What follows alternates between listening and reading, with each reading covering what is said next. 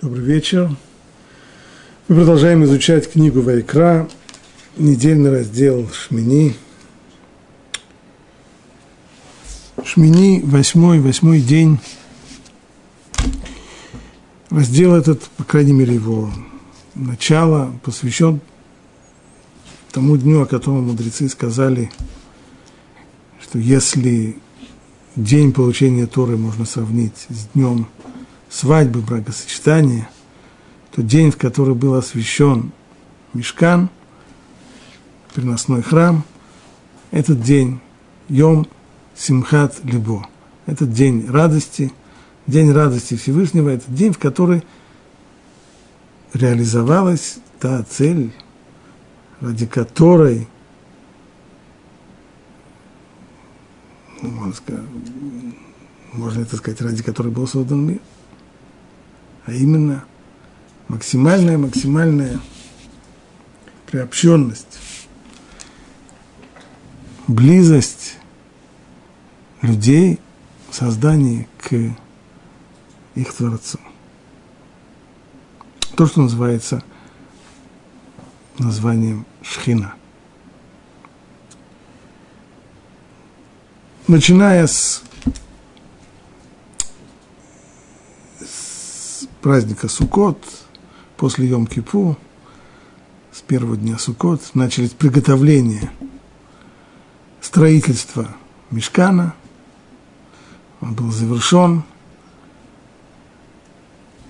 еще в месяце Кислев. И перед началом месяца Нисан проходит семь дней посвящения. Шиват имея Мигуим, в который Моше каждый день собирает всю эту конструкцию храма и разбирает ее. Он приносит жертвы, и вот, наконец, восьмой день, в этот день, с одной стороны, Аарон и его сыновья должны были стать куаним, священниками, и об этом мы говорили, об этой части мы говорили на предыдущих уроках. И, наконец, должна была быть шхина, то есть должно было, быть, должно было произойти нечто, что дало бы безусловное понимание того, что Всевышний как бы присутствует здесь, проявляет свою близость к людям.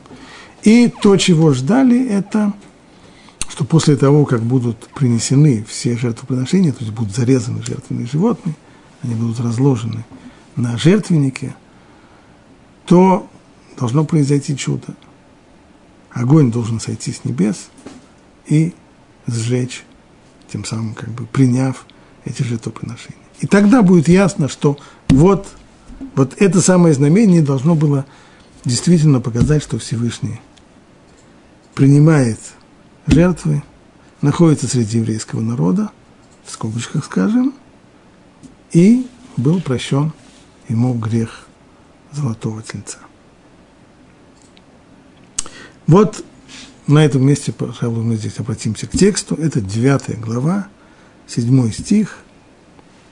После того, как было описано, как были приготовлены все жертвоприношения, жертвоприношения, которые должны были принести прежде всего Аарон за себя в искупление своей вины, и затем жертвоприношения народа, когда они уже все были приготовлены и принесены в шатре – сказано, и Муше сказал Аарону, подойди к жертвеннику и принеси свою жертву за грех и свое всесожжение. Две жертвы. Жертва очистительная и всесожжение. Ола. Искупи себя и народ. Понятно, последовательность. Сначала, если Арон должен искупить народ, то он должен быть сам абсолютно чист. Значит, сначала искупи себя, и тогда, после этого сможешь искупить народ соверши жертвоприношение народа и искупи их, как повелел Бог. Вот такая фраза. Вроде бы все в этой фразе нормально, понятно. Одно слово, оно все-таки выбивается. И сказал Муше Арону, подойди к жертвеннику и принеси свою жертву. Зачем говорить, подойди к жертвеннику? Суть в чем? Все уже готово, вперед, приноси жертву. Значит, подойди к жертвеннику. Понятно, если приносится жертва, то нужно быть рядом с жертвенником, потому что там все и происходит. музыкальное ухо слышит, что что-то здесь э, нечисто. Раши здесь толкует это так. Аарон мешкал. То есть эти слова «подойди к жертвеннику» – это подталкивание. Ну, давай, давай, давай, вперед. Почему? Потому что Аарон мешкал. А почему он мешкал? И боялся подойти. Тогда муж сказал ему, ну что же, давай, для этого ты и был избран. А почему он боялся? Может быть, из-за скромности? Может быть, э, из-за стеснения? Раши здесь, вот в этом отрывке, Раши здесь не объясняет, почему Арон мешкал и боялся подойти. А вот если мы посмотрим комментарий Рамбана на это место, то в нем уже вещи более объяснены, более подробно. И сказал Муше подойди к жертвеннику, по-моему, согласно прямому смыслу. То есть, если объяснять здесь пшат, то пшат здесь вот какой, говорит Рамбан. Муше сказал Арону, чтобы тот подошел к северной стороне жертвенника, там, где режут животных, предназначенных в очистительную жертву и в жертву все, все сожжения. То есть, это не то, как объясняет Раши, что Муше здесь его подталкивает. Давай, давай, давай, вперед, иди. Нет. Имеется в виду подойти к той части жертвенника. Здесь нужно себе немножко представить схему храма. Жертвенник стоял поперек храма, храма. У него был с одной стороны то, что называется кеверш, то есть помост, по которому входили на жертвенник, и вот теперь ему нужно подойти, то, что он говорит здесь, подойди к северной стороне, то есть если мы стоим лицом в храме, лицом к святая святых, то лицом мы стоим на запад, за нами восток, так? и есть еще одна ось север-юг, так вот по, именно по этой оси север-юг и стоял храм, подойди к северной стороне, это то самое место, где режут жертвы, жертвенных животных. Но если так, тогда надо было бы сказать, подойди к северной стороне, а, а в Торе сказано, подойди к жертвеннику. Говорит Рамбан, а Муше об этом сказал кратко. Так Корон уже знал закон. То есть ему не нужно было сейчас обучать Аарона этому закону, что ты подойди к северной стороне, и вот ты знаешь, что забой жертвенных животных происходит именно там, на северной стороне, а не на южной стороне. Да это Аарон знает. Поэтому уже говорит ему коротко, подойди к жертвеннику, что означает, э, а, то, а тот уже понял, что речь идет о том, что нужно подойти к северной стороне жертвенника для забоя животных. Это объяснение Альпипшат. Продолжает Рамбана, некоторые объясняют, что жертвенник показался Арону быком. И поэтому он боялся к нему приблизиться. Вот это уже ближе к тому, что пишет Раши. В Раши написано, Арон мешкал и боялся подойти. И некоторые, то, что написано, некоторые объясняют в комментарии Рамбана тоже. Он боится. Почему он боится? Жертвенник кажется ему быком. На первый взгляд это кажется жертвенником кажется быком. Что, что за галлюцинации? Почему именно быком? И почему из-за того, что он кажется быком, нужно бояться? Что он боялся, что бык его забодает? Тогда Арон подошел к Муше Тогда к Аарону, простите, подошел Муше, продолжает Рамбан, и сказал ему, не бойся, набери смелости и подойди к нему. В чем здесь дело? Поэтому-то и написано, подойди к жертвеннику, и вот Арон действительно стремительно подошел к нему, а дело все в том, что Арон был святой человек. Святой человек? Грехов у него не было. Один единственный грех у него был. Грех золотого тельца. В том, что он участвовал, пусть самыми благими намерениями, но все-таки он участвовал в создании золотого тельца. Человеку, у которого много грехов, обычно спросить такого человека, ну, скажи честно, чем ты грешил? Он начнет говорить, «Э, э, э, потребуется время вспомнить, потому что не так много грехов, что он, ну, человек, у которого мало грехов, он свои грехи помнит. Он их знает. Не просто знает, он их помнит, потому что постоянно о них думает и сокрушается. Так было за Аароном. Один единственный грех. И поскольку один единственный грех, он ему мешает жить. Он мешает ему существовать. Он постоянно у него на уме. И поскольку он постоянно ему на уме, то, естественно, ему всюду видится что-то, что напоминает ему этот грех. Он постоянно думал об этом своем проступке, и ему казалось, будто на, место, на месте жертвенника видны очертания тельца, препятствующего искуплению. То есть, как будто бы с небес ему намекают, что ты здесь э, не к месту. Ты, которыми своими руками сделал золотого тельца, ты сейчас будешь служить.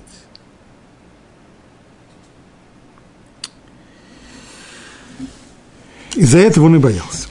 Поэтому уже сказал ему, чтобы он не оставался в таком подавленном состоянии духа, набрался бы смелости, ведь Богу его служение. Какие, какие могут быть здесь видения и опасения, если Всевышний сам избрал Аарона и сам назначил его на эту должность, и сам потребовал от Аарона, чтобы он сейчас принес эти самые первые жертвы в храме, значит, Всевышний его хочет. Значит, он его выбрал. Поэтому, что бы тебе ни казалось, что бы тебе нужно взять себя в руки – и подойти.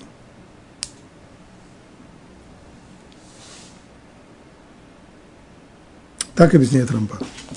И дальше он обращает внимание на последовательность действий, которые должен был сделать Аарон. Сначала искупи себя, что значит искупи себя и народ, для чего это служение? Сначала для искупления, потому что Аарон должен был подойти к жертвеннику, чтобы совершить все жертвоприношения, но сначала он должен был принести свою собственную очистительную жертву – и жертву всесожжения, которая после очистительной жертвы, жертвы всесожжения, она означает близость, приближение, и тем самым искупить себя этими жертвами, а уж затем принести жертву приношения народа и искупить его. То есть сначала очиститься самому, а потом уже искупать остальных. Читаем дальше. Это восьмой, начиная с восьмого стиха. «И приблизился Аарон к жертвеннику, и зарезал быка, в жертву за свои грехи.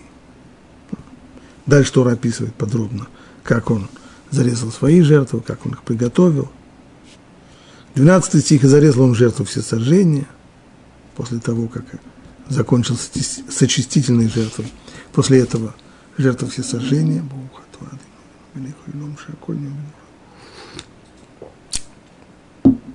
Закончив своими жертвами, подвел он жертву народа – не будем зачитывать весь этот текст. И вот дальше, уже в 22 стихе, «И поднял Аарон руки к народу и благословил их». Благословение Коина, священника. И вошли Моше и Аарон в шатер собрания, и вышли оттуда, и благословили народ. И явилась слава Всевышнему всему народу. И вышел огонь от Бога, и сжег на жертвеннике всесожжения и жир. И увидел весь народ, и, возник, и возликовали, и пали ниц. Вот оно. Вот кульминация, та цель, ради которой все делалось. Но мы вместо того, чтобы ликовать, опять э, начнем придираться. Все вроде бы идет гладко. Аарон приносит свои жертвы благословляет народ. Ну и после этого, казалось бы, сразу нужно переходить дальше. Вот э, что в результате получилось. Вот, сошел огонь. И здесь есть еще одна деталь. И вошли Моше и Арон в шатер собрания, и вышли оттуда, и благословили народ. Во-первых, ну, уже один раз Арон благословил народ. Чему еще надо благословлять второй раз? Во-вторых, почему они в середине зашли в шатер собрания? Зашли в э, в храмовый шатер. Что им там нужно было делать?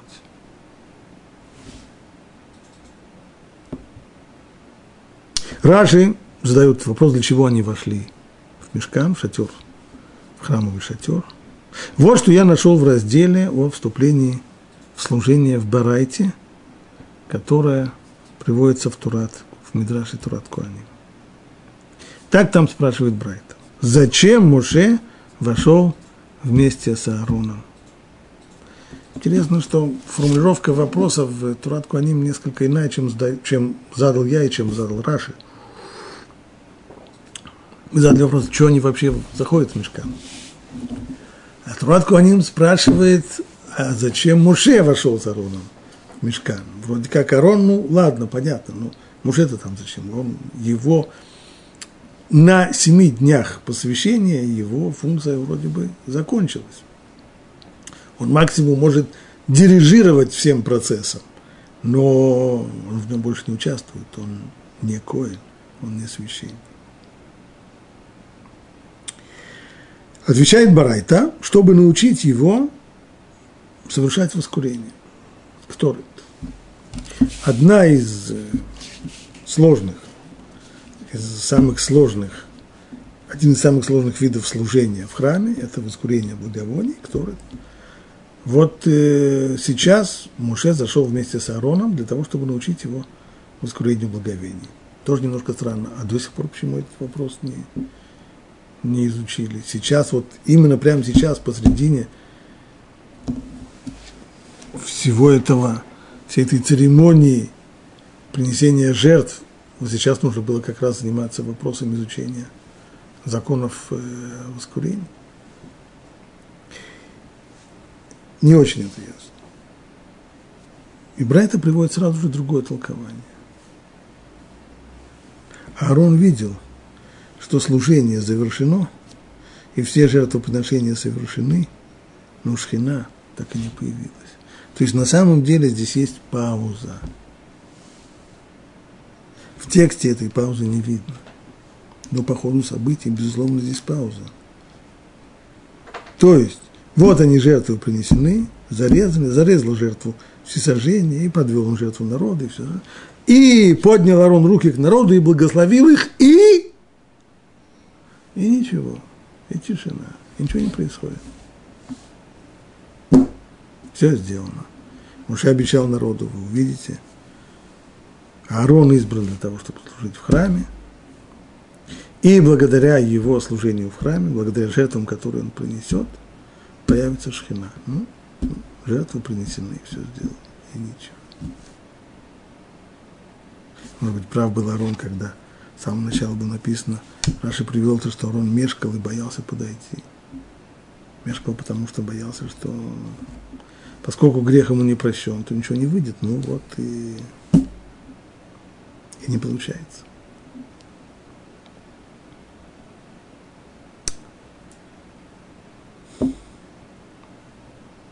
Аарон был огорчен и сказал, я знаю, что Всевышний гневается за меня, и это из-за меня не приходит Шхина к Израилю. И обратился он к Муше и сказал, Муше, брат мой, что ж ты меня так, как, как ты меня срамил? Я послушался тебя, вошел в шатер по твоему слову, окончилось вот таким стыдом.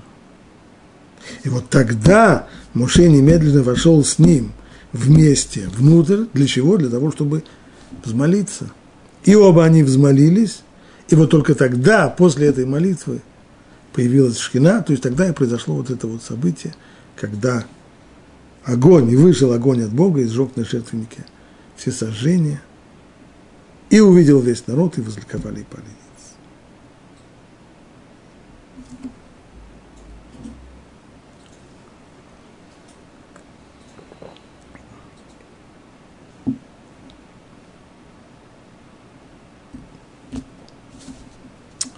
Пропустили, было еще одно. После того, как они вышли, зашли в шатер, Раши объяснил нам, что цель была взмолиться, чтобы Шхина вышла. И вышли оттуда и благословили народ. Было еще одно действие. Снова благословили народ. Раши приводит здесь текст этого благословения текст, который заимствует из псалма. Да будет в переводе в корявом, другого нет, на русский язык, это будет звучать так. И да будет милость Бога нашего на вас. Ви Ноам Ашем Элокейну Алейну. Ну, милость, Ноам, не совсем милость, ну, и так. И дело рук наших утверди в нас. Вот эта фраза уже совершенно непонятна. Что значит дело рук наших? Ну, я бы сказал, пусть дело рук наших преуспеет. Так бы я сказал. Но Мушерон не так сказали. И дело рук наших утверди в нас. Это есть обращение к Всевышнему. Ты, то, что мы сделали, дело наших рук утверди в нас. Почему в нас? Что значит утверди в нас? И дело наших рук утверди.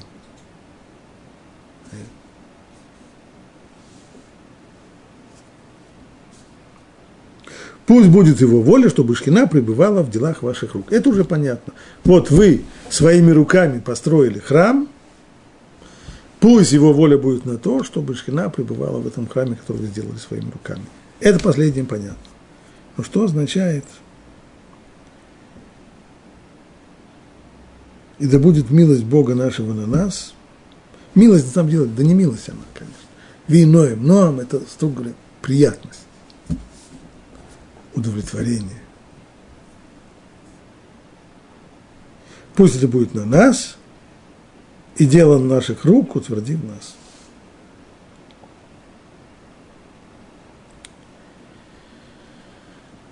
Бальбим объясняет смысл этого благословения вот как.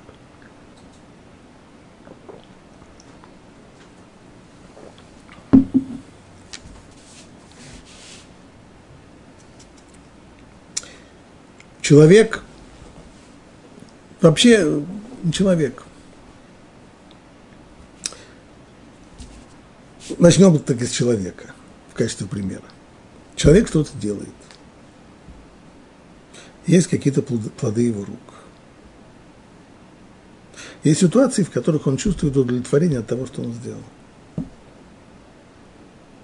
Например, родил он детей – и дети, когда он смотрит на своих детей, как они хорошо учатся, чувствует он удовлетворение. А, слава Богу. Построил он дом, смотрит он на свой дом, заходит внутрь, чувствует, что дом хороший, удобный. А, есть у человека удовлетворение от того, что он сделал. Вопрос Всевышний, когда построил, когда он создал мир. Есть у него хоть немножко удовлетворения от того, что он сделал? Есть у него нахис от того, что, от, от того, что сотворено.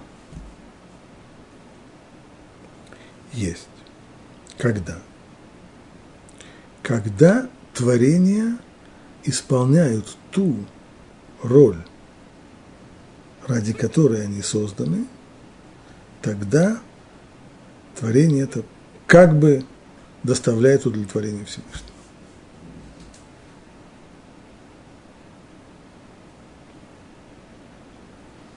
Некоторые, в некоторых книгах написано, что это суть песни. То есть каждое творение поет хвалебную песню Всевышнему. Чем оно поет хвалебную песню Всевышнему? Хвалебная песня – это когда оно четко выполняет то, ради чего оно создано. Это его хвалебная песня.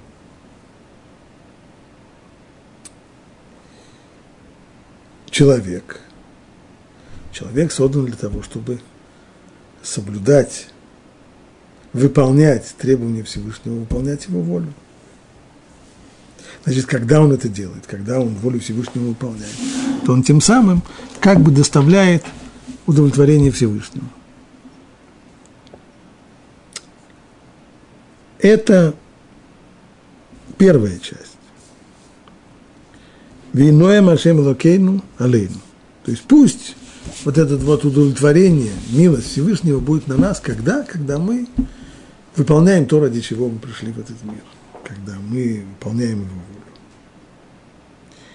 А то, что сказано дальше, и дело наших рук утверди нас, это просьба особая. Дела наших рук бывают разные.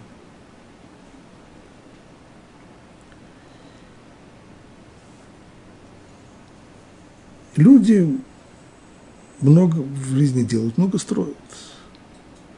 Кто-то строит дом, кто-то строит семью, кто-то строит свою карьеру,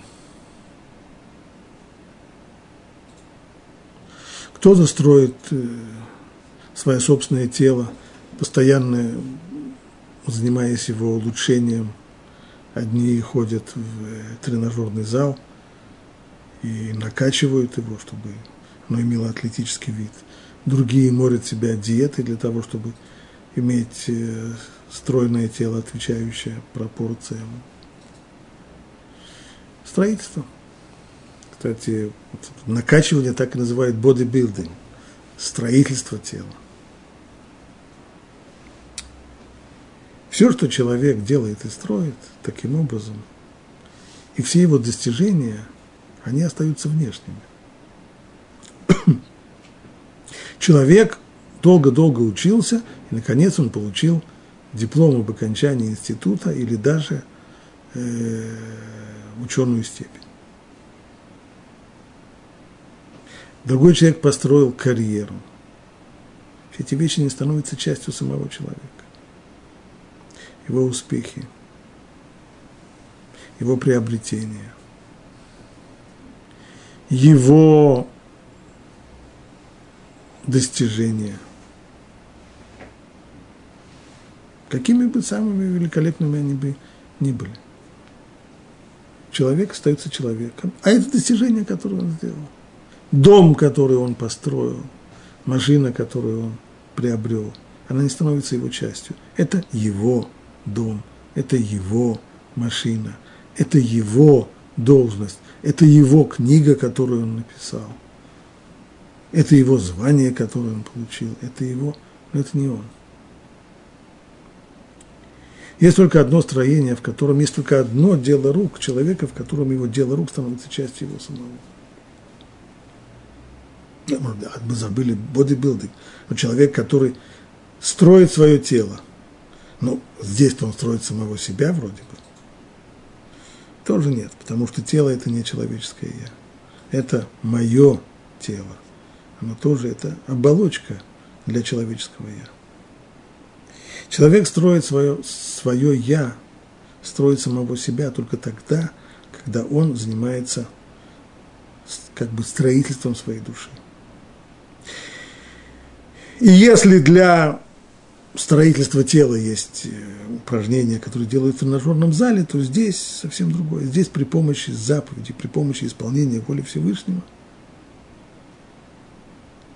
именно вот этими действиями человек и строит свою душу. То есть каждая из заповедей направлена на то, чтобы выстроить определенный аспект человеческой души.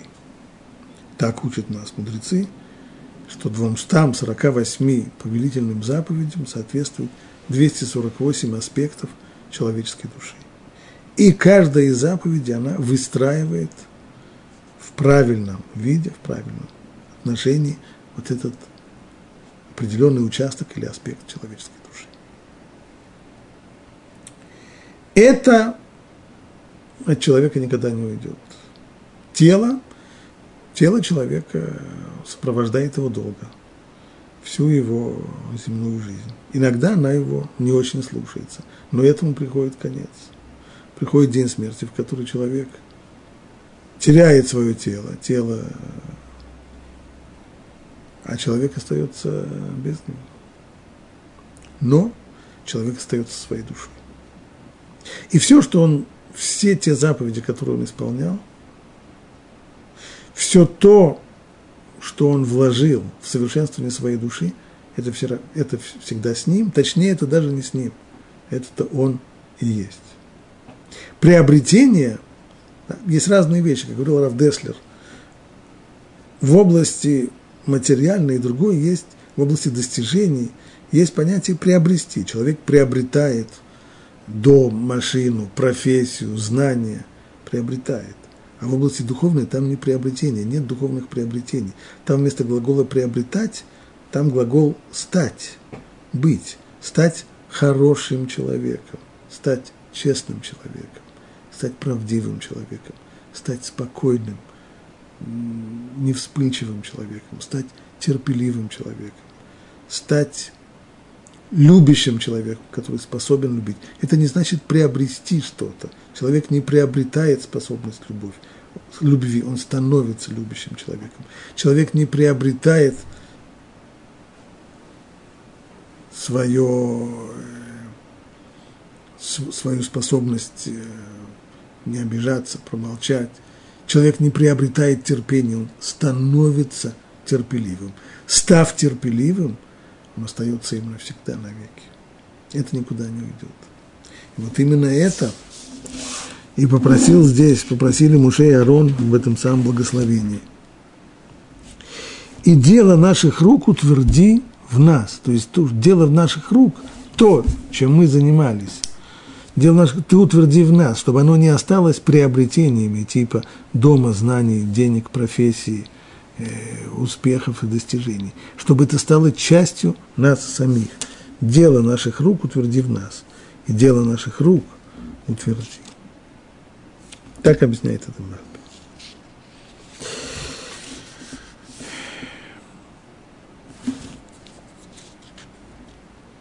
Можно двигаться дальше,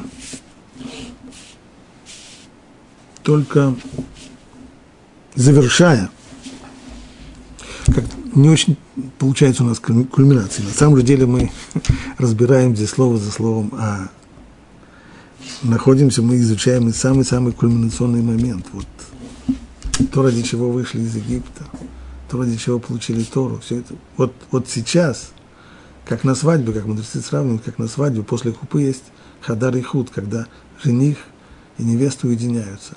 Вот это самая кульминация. И это на восьмой день. А в комментарии Шем Шмуэль спрашивает здесь, в, в день этой самой кульминации, в этот восьмой день, приносится жертвоприношения, которые можно было есть по, в любом месте э, стана Израиля. Перед этим семь дней, семь дней можно было Аарону и его сыновьям быть только у соборного шатра и никуда не уходить. То есть сидеть в самом-самом святом месте. А теперь, наоборот, на восьмой день, они уже, им вовсе не обязательно весь день просидеть в этом самом святом месте. Казалось бы, казалось бы, здравый смысл подсказывает по-другому. Если восьмой день кульминационный, если восьмой день, он цель всего, то если уже в семь дней предыдущих нужно, нужно было отделиться от всего будничного, от всего затрапезного и целиком, и полностью погрузиться в святость, то тем более восьмой день. На самом деле все наоборот.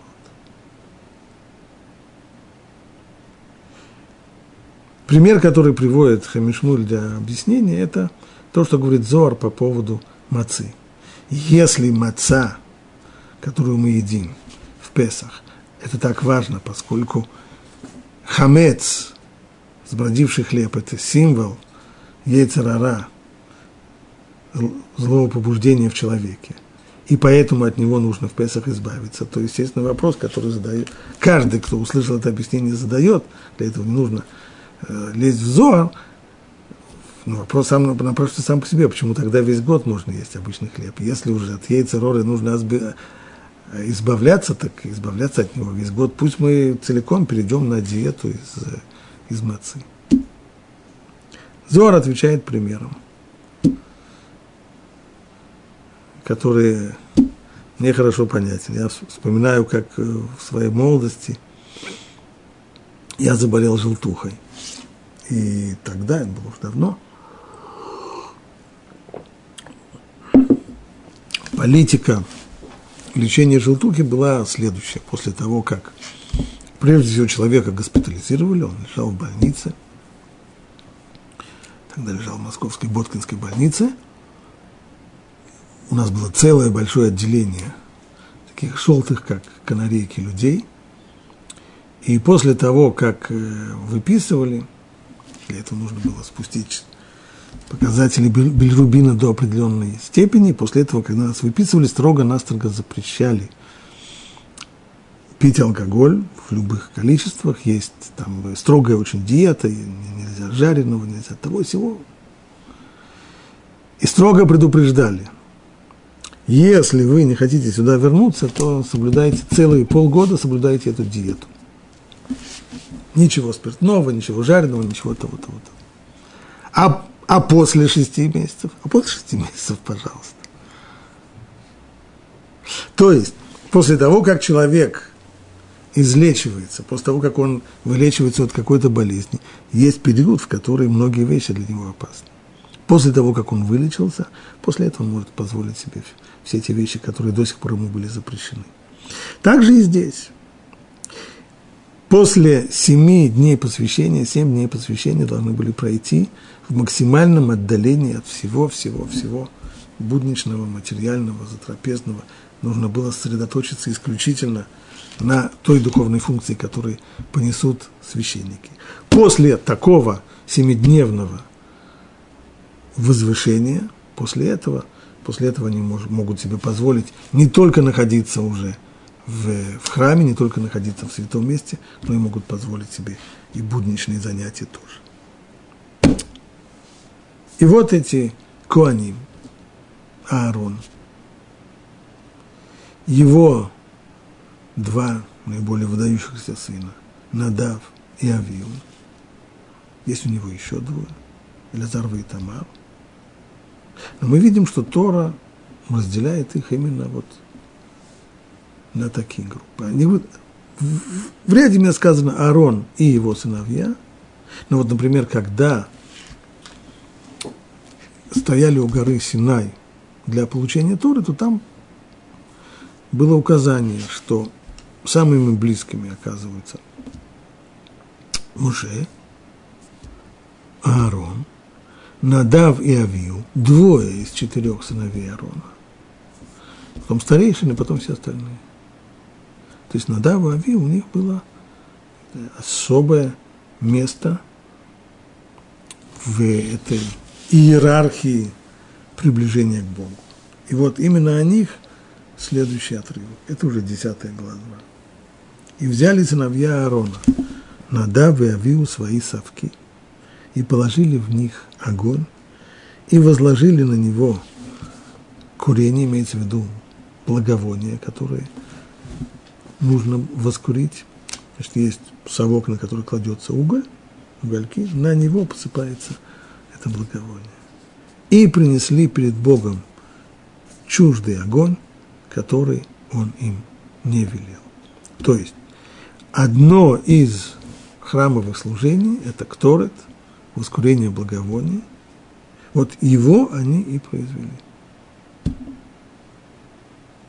И об этом сказано, что они принесли перед Богом, почему перед Богом, в мешкане два жертвенника. Один жертвенник внешний, это большой жертвенник, на котором приносятся жертвоприношения животных, приносятся хлебные подношения, и возлияние вина. А есть еще внутренний жертвенник, золотой жертвенник, на котором происходит воскурение благовония он находится внутри. Так вот, они вошли к этому жертвеннику и принесли перед Богом чуждый огонь, который он им не велел. И вышел огонь от Бога, и пожрал их, и умерли они перед Богом. Вот самый-самый кульминационный момент, после того, как сказано, что народ возликовал, происходит вот такое вот страшное событие двое сыновей Аарона, которые сегодня стали куаним священниками, они погибают. И сказал Муше Аарону, это то, что говорил Бог, когда сказал, я освящусь близкими ко мне и буду чтим при всем народе. Как понимать эту фразу не ясно. И безмолвствовал Аарон. Ни слова не сказал. И позвал Муше Мишаэля и Эльцафана, сыновей Узеля, дяди Аарона, и сказал им, подойдите, вынести ваших братьев из святыни за стан. Нести трупы. И подошли они и вынесли тех в их одеждах за стан, как сказал Муше, и сказал Муше Арону и его сыновьям Элязару и Тамару, волосы не отращивайте и не рвите одежды, чтобы вам не умереть. То есть это действие отращивание волос, когда человек не стрижется, не бреется, разрывает на себе одежду, так ведут себя люди, которые находятся в трауре по умершим. Так вот вы этого не делаете. Вам траур нельзя соблюдать. И он прогневается за всю общину. А ваши братья, весь дом Израиля, будут оплакивать сожженных, которых сжег Бог. А вот всем остальным им э, можно будет. Вам нет, вам нельзя соблюдать траур, а оплакивать их будут все остальные. И от входа в шатер собрания не отходите, а то умрете, ибо на вас масло помазания Бога.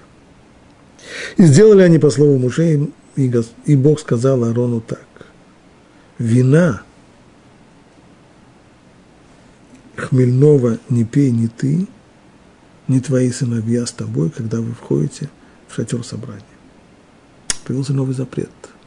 Нельзя коину священнику входить в храм для служения, если перед этим он выпил вина. Чтобы вы не умерли, это вечный закон на все ваши поколения, чтобы вы могли различать между священным и несвященным, между нечистым и чистым, и научить сынов Израиля всем законам, которые передал им Бог через Муше. Здесь есть еще дополнительный запрет, который проходит, а именно человеку, который занимается обучением, разделением между чистым, нечистым, священным и будничным, то есть человек, который занимается разрешением аллахического вопроса, ему тоже нельзя заниматься разрешением этого вопроса, если перед этим он выпил вина.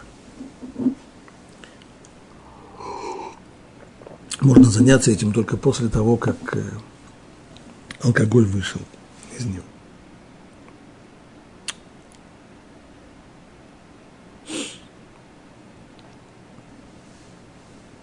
Вот э, такой отрывок. Потому что очень-очень непонятно. Прежде всего, что значит э, чуждый огонь? В конечном итоге они ничего такого необычного не сделали, они просто совершили одно из служений, которое совершается в храме, которое необходимо совершать в храме, а именно кторет, воскурение благовония. Почему это Эрзара? Почему, это, почему называется Эрзара чуждый огонь, который он им не велел? Кстати, кто он им не велел? Который Бог не велел или который Муше не велел?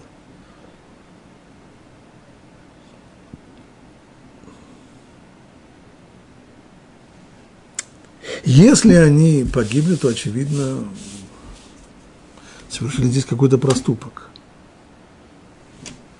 Что-то неправильно сделали. И тоже непонятно, как, ведь это настолько большие люди. Люди, о которых, как, как объясняют мудрецы в дальнейшем, слова Муше и сказал Муше Арону, это то, что говорил Бог, когда сказал, я освящусь близкими ко мне. То есть будет кидуш Ашем, освящение имени Бога – через людей, которые близки ко мне. Кто это? Надав и Ави. Люди, которых Всевышний называют, что вот это вот близкие мне люди. Если это близкие к нему люди, то как эти близкие люди могли сделать что-нибудь неправильно и еще в самый-самый-самый важный момент. В самый-самый торжественный день.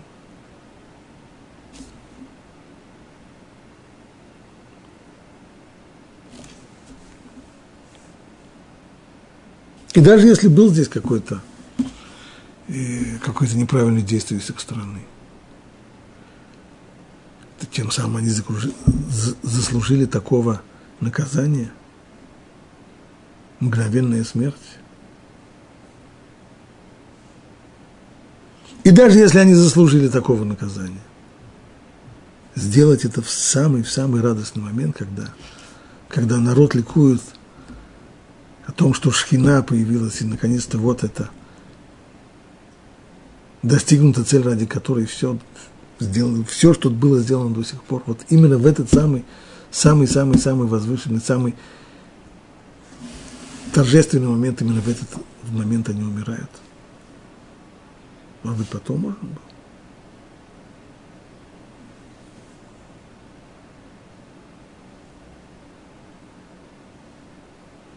И если грех их был таким э, тяжким, то почему сказано, что вся община будет оплакивать их?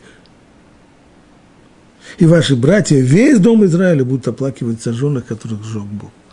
Если они грешники, то почему весь народ должен их оплакивать? Грешники терпят наказание.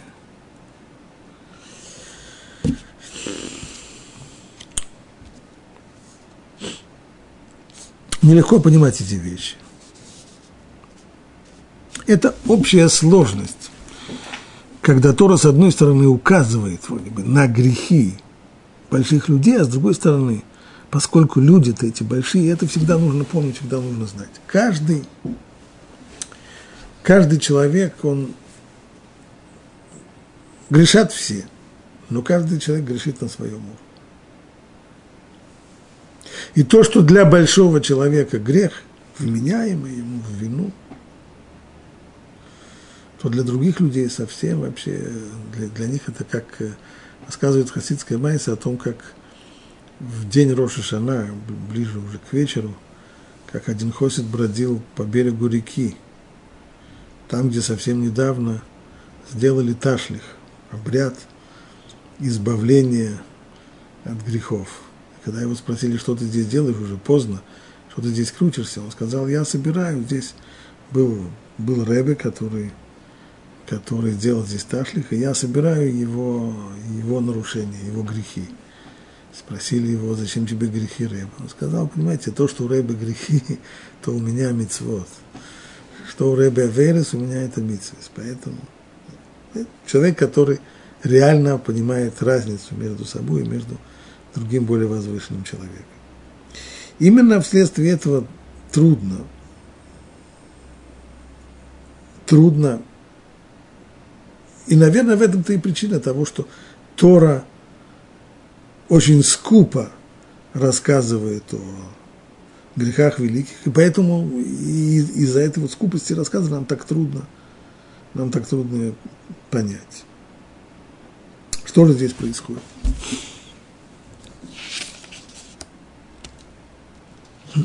Обратимся к Раши. Что скажет нам Раши? Пишет Раши, и вышел огонь, тот самый огонь, который погубил их.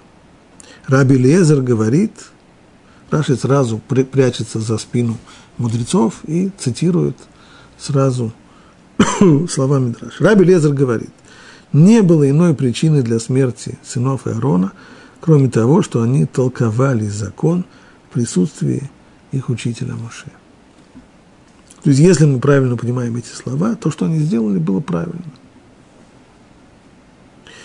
Но то, за что же тогда они получили наказание?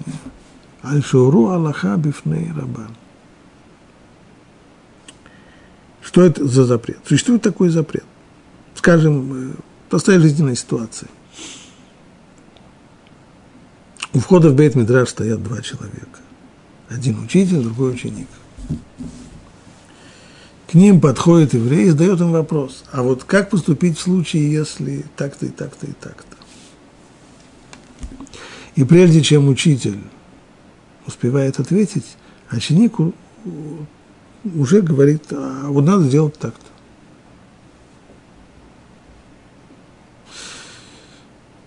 Но это, наверное, бестактность. Если здесь стоит учитель, прикуси язык, подожди, пока учитель скажет, посмотри.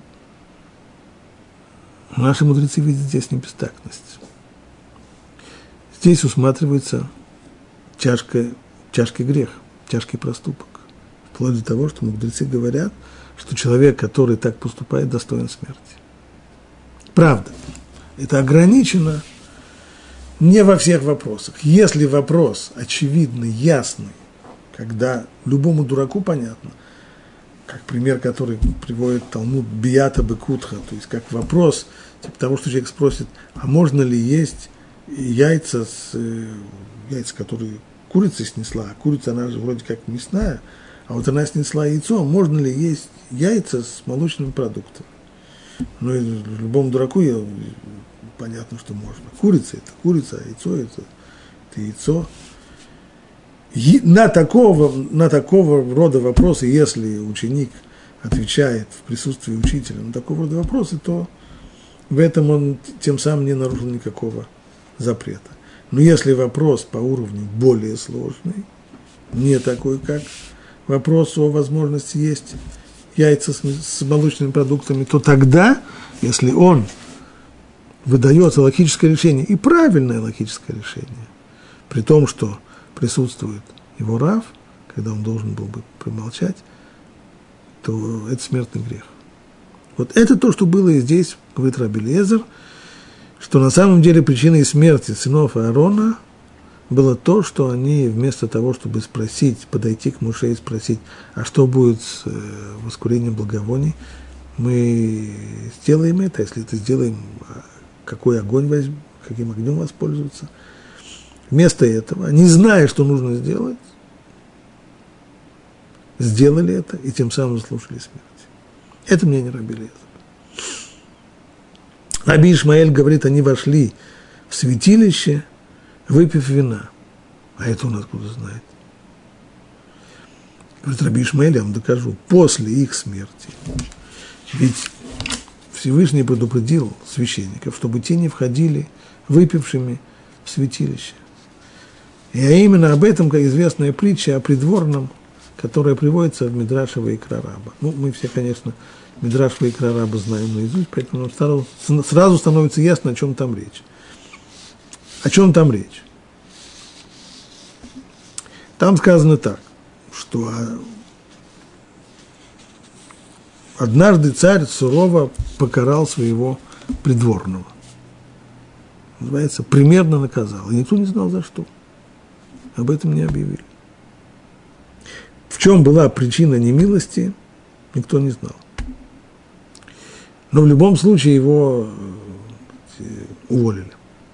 И тогда царь взял вместо него нового себе слугу, нового придворного. И, принимая его на работу, царь тут же предостерег ему, дал ему определенное наставление. Вот смотри, только вот это не делать, и вот это не делать, и вот это вот смотри, чтобы не делать. А если нового, которого принимают сейчас на место старого уволенного, его предупреждает, но только смотри, чтобы так не делать, отсюда можно сделать вывод, что именно в этом-то и было прегрешение того уволенного с работы. Так же и здесь. Если сразу после истории о смерти сыновей Аарона говорится, и Бог сказал Аарону так, вина хмельного не пей ни ты, ни твои сыновья с тобой, когда вы входите в шатер собрания, чтобы вы не умерли. Значит, есть запрет коину священнику входить в шатер – выпив вина для того, чтобы служить, и сказано, что это смертный грех. Ну вот, мы просто сопоставляем. Так и получается, говорит Раби Ишмаэль, нам тем самым Тора намекает, как в этой притче про придворного, намекает, в чем был грех Надава и Авива.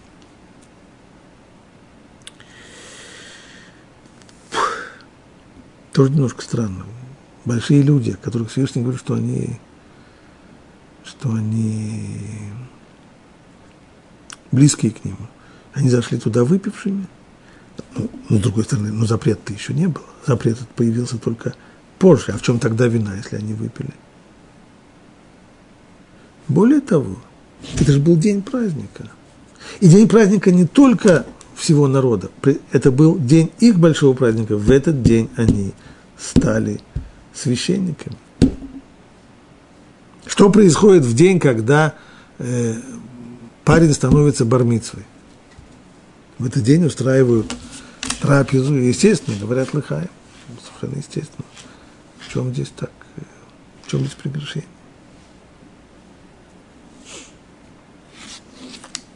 И добавим еще один вопрос.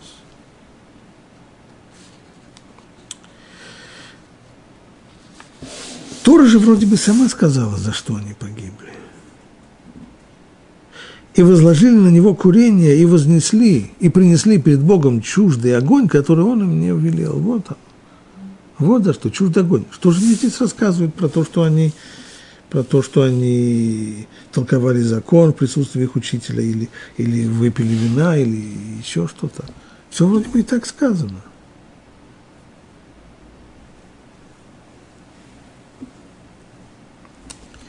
Чуждый огонь. А что такое тогда чуждый огонь? Очевидно, и в этом-то самая главная проблема, что совершенно непонятно, что значит чуждый огонь. Что, что они взяли? Был огонь, тогда спичек зажигалок не было, но был огонь, который был на плите, там, где готовили пищу. Ну вот оттуда и взяли этих угольков. Чем он чуждый? Ведь на самом деле, так пишет целый ряд комментаторов, ведь есть у нас закон. Закон говорит, что несмотря на то, что даже если нам абсолютно ясно, что огонь спускается с небес, все равно мецва и обязанность есть у священников Куаним приносить свой обычный человеческий огонь, которым для разжигания на жертвеннике. Ну вот что они и сделали. Поэтому как можно называть это чуждым огнем, как он не чуждый, он был Другие говорят, это совершенно неправильное утверждение, потому что это утверждение, я уже говорил, есть два жертвенника. Есть жертвенник, на котором сжигаются жертв, жертвенные животные, а есть еще жертвенник внутри, внутренний жертвенник для воскурения благовоний. Так вот, тот внешний жертвенник, на котором сжигаются туши убитых животных, вот именно о нем сказано это Аллаха, что несмотря на то, что огонь будет сходить с небес, обязательно куаним должны принести туда и свой собственный обычный человеческий огонь. А по поводу жертвенника, который, который внутри, там чего сказано, там закон жесткий. Нужно взять огонь с жертвенника внешнего. Чем зажигается огонь? Какой огонь используется для воскурения благовений, благовоний? Используются угли, которые взяты с внешнего жертвенника. Поэтому здесь, а здесь, здесь-то так не было. И это тот самый запрет, по идее, который они нарушили, поэтому это называется чуждый огонь. Вместо того, чтобы принести огонь с внешнего жертвенника, они использовали обычные угольки, которые были на плите. Так объясняет Абрабанель, так объясняет Рабейну Бахи, что в этом – что в этом и была их ошибка.